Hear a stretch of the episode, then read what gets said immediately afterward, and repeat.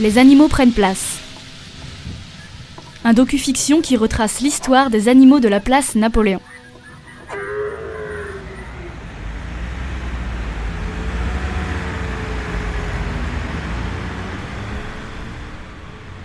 Je ne connaissais qu'une seule personne capable de me donner le fin mot de l'histoire. Dès le lendemain, je retournais là où je n'avais trouvé qu'une porte close, chez Monsieur Breton. Il me recevait avec du café, des gâteaux et toute l'histoire de la campagne de Napoléon, servie sur un plateau.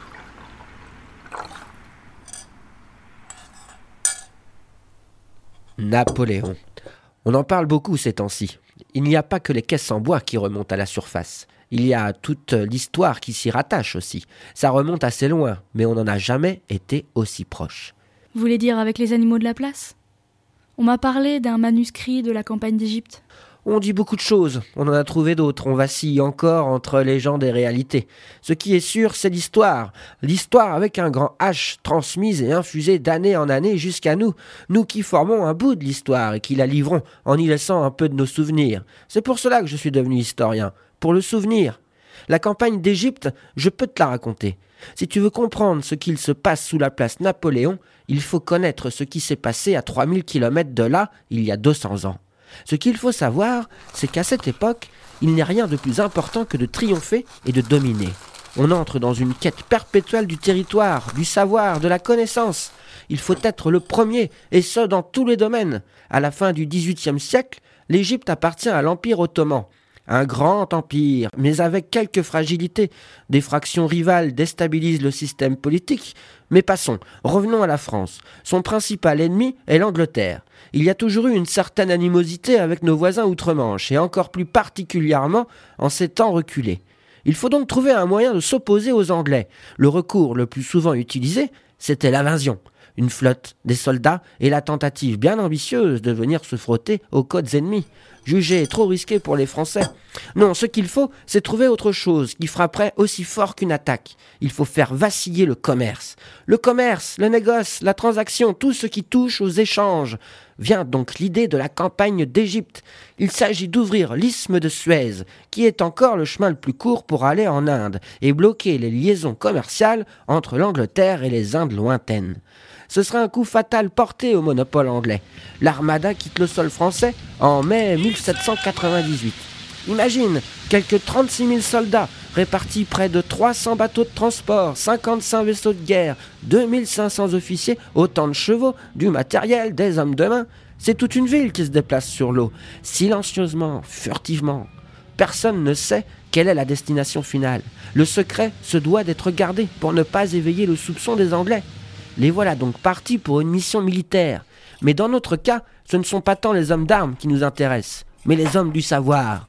Bonaparte s'est adjoint d'une commission de savants. L'expédition n'est plus seulement militaire, mais aussi scientifique. L'Égypte fascine. On sait que beaucoup de nos sciences et de nos arts proviennent de là-bas. Voilà donc quelques 200 scientifiques embarqués, formant ce qu'ils appellent l'Institut d'Égypte.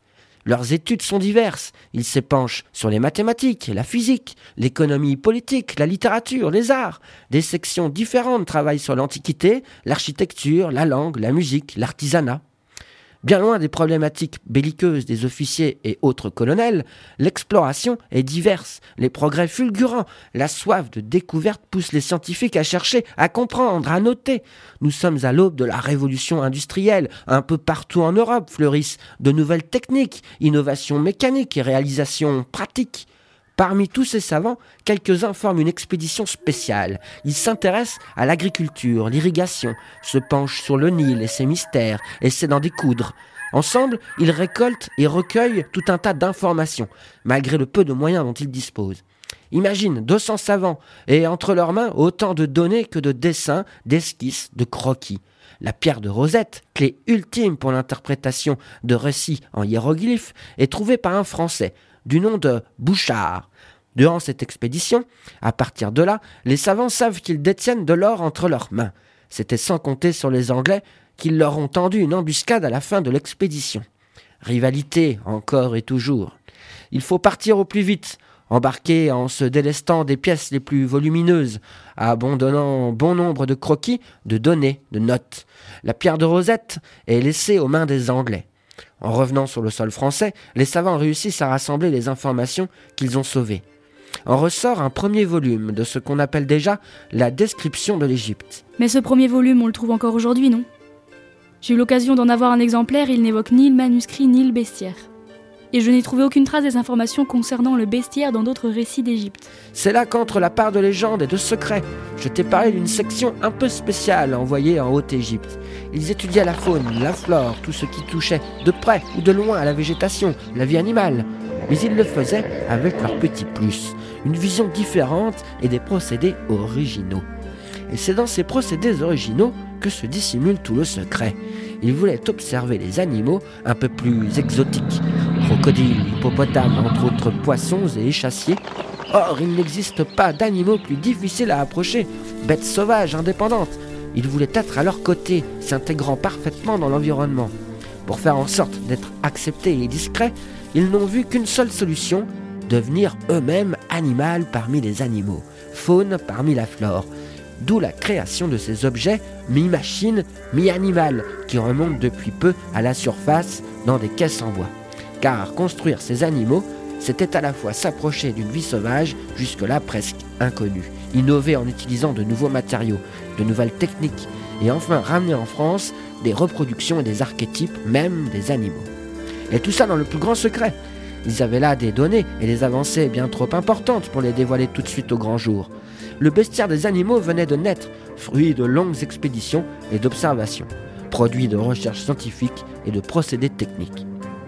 Tu me demanderas comment ont-ils fait pour passer avec de telles pièces car les animaux mécaniques ne passaient pas inaperçus.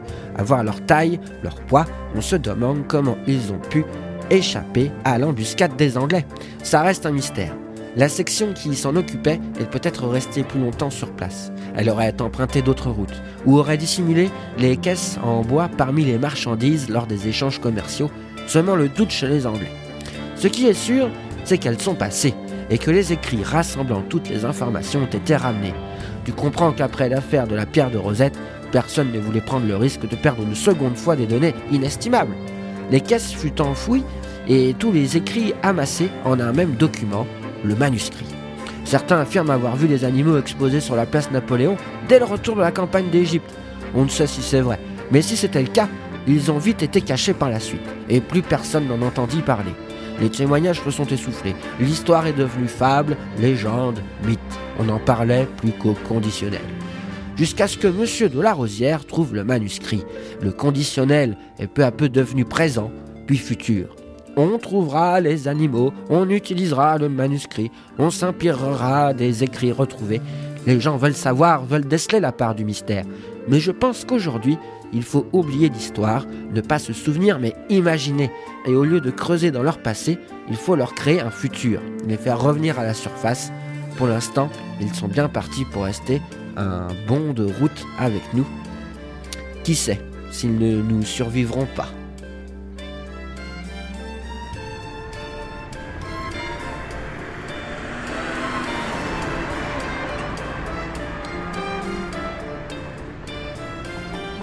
J'avais toutes les données nécessaires pour mon article. Je pouvais repartir, rentrer chez moi, écrire l'histoire. Je ne sais pas comment mon article serait accueilli. Certains n'y croiraient pas, d'autres s'interrogeraient, les derniers se déplaceraient pour voir ces animaux. Une chose est sûre, c'est que quelle que soit l'histoire de ces animaux, ils passionnent, ils interrogent et ils suscitent l'intérêt. Maintenant, ils ont pris place au plein cœur de la ville, entre les statues, les voitures et les gens. Et ils resteront à l'air libre pour un bon moment.